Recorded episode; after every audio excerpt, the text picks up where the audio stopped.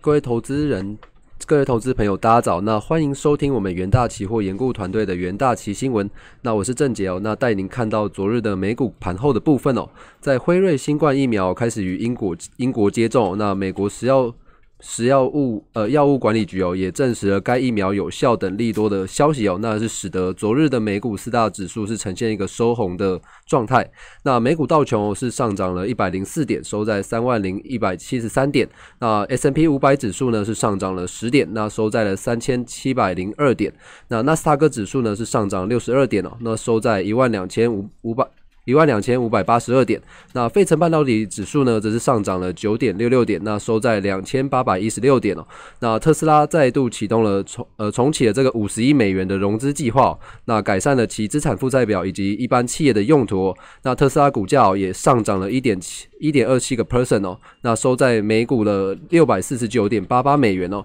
也是再度刷下了一个历史新高的记录哦。那在苹果官方哦，昨日也突袭了上架新品 AirPod Max。耳罩式耳机哦，那提供不同的以往的聆听体验哦，那股价也上涨了零点一个五一个 percent。那不过全球新冠肺炎的疫情哦，仍然是持续的延烧。在截稿前哦，根据美国约翰霍普金斯大学的即时统计哦，全球确诊数哦已飙破了六千七百九十万例，那死亡人数呢也突破了一百五十五万例。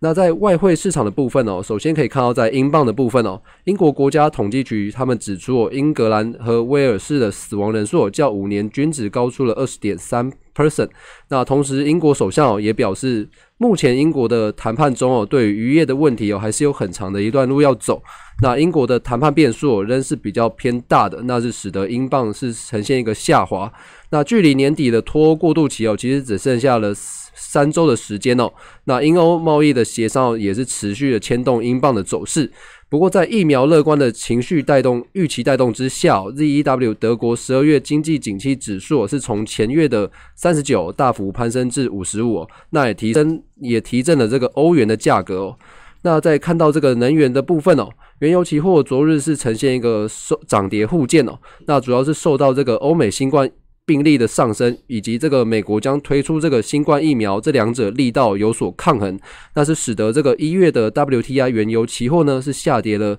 近零点四零点四个 percent，那收在这个每桶四十五点六美元。那二月交割的这个布兰特原油期货呢，则是上涨了零点一个 percent，那收在这个每桶四十八点八四美元。那 S M P Global 的这个调查显示说，这个 OPEC 上个月总供应量为这个两千五百。二十一万桶每日，那较十月份呢是增加了六十一六十七万桶。那沙地阿拉伯呢十一月也产也的这个产量也高达了这个九百零一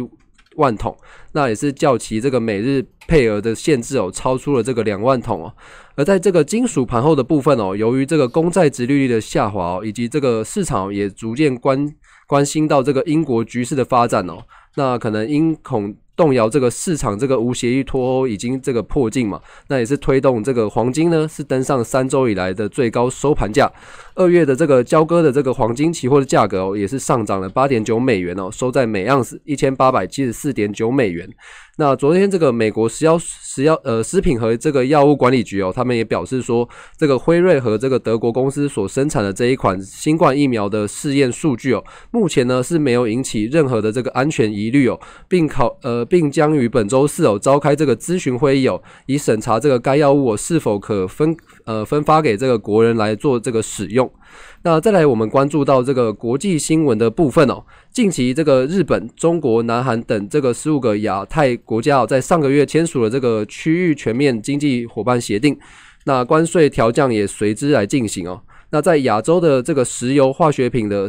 产品市场上，日本跟南韩很有可能会成为这个最大赢家哦。而根据这个彭博社的报道，这个中国成长迅速的这个石油精炼产业、历经、机油等这个石油化学原料等这个石油制品哦，那在日韩签下这个 R RCEP 后，也将会也将会使得这个他们的立场会更加有利哦。那签署 RCEP 的这个东协国家和这个中国签有自由贸易协定 FTA。的这个成员国包含这个新加坡、马来西亚，在与中国之间的贸易关系哦，已享有这个零关税的优惠待遇哦。而根据中国商务部的资料，也是显示说，目前从日韩进口的这个石油化学产品关税哦，将落在这个零点八 percent 至八趴八 percent 之间哦。而在加入这个 RCEP 之后，在未来的二十年哦，可能会逐步调降至这个零 percent。那再看到昨天这个关键数据的部分哦，根据这个欧盟统计局公布的数据哦，显示说这个欧元区第三季 GDP 生产总值哦下修至季增十二点五 percent，虽然略低于这个市场的预期之下，不过却创下了一九九五年以来记录的这个最大成长幅度。那数据也显示说，这个在截至九月份的第三季当中哦，欧元区经济反弹哦，较先前估计略减哦。欧元区第三季 GDP 较第二季增长了十二点五个 percent，是略低于这个市场预估的增长十二点六个 percent 哦。那反弹主要是来自这个消费者支出的成长和商业投资的强劲所推动。那同时也是受惠到这个防疫封锁放宽。后这个商业活动的重启的这个效果，那在这个数据当中也显示说，这个法国、西班牙牙、意大利哦是本季表现最佳的欧元区国家哦。那这三个国家 GDP 是呈现了这个两位数的增长。那部分的原因哦，是因为这些国家在今年初疫情的冲击之下遭受大幅的下跌。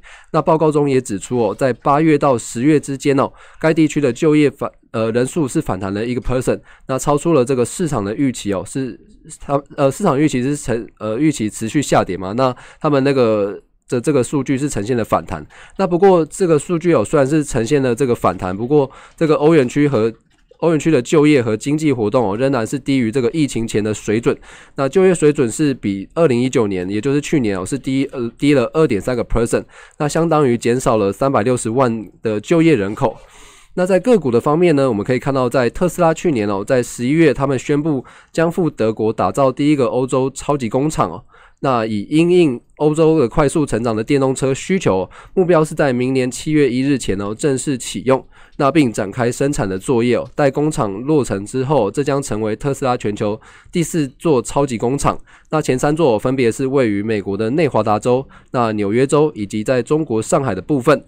那德国工厂的建设作业哦，虽然是受到这个德国政治界以及工会还有这个产业团体的欢迎哦，不过呢，也引发了大批居民和环保团体的不满哦，担心这个工厂的建设哦，可能会对当地当地的这个生态哦带来不利的影响。那在德国的自然保护联盟。担心之下，那现在特斯拉的整地作业可能会冲击当地的环境生态哦。那当地的居民也是认为哦，特斯拉的这个超级工厂的建设作业，尤其是一旦开始之后，可能会造成电池工厂那庞大的用水量哦。那除了可能导致缺水的危机之外哦，在水资源的污染的部分哦，也是一大块的风险。那特斯拉先前也是同意将这个用水量哦。来，呃，原本是使用，原本是预计使用这个三百三十万立方米哦，减少到一百四十万立方米。那以上呢就是今天的重点新闻整理。那谢谢各位收听，我们明天再见。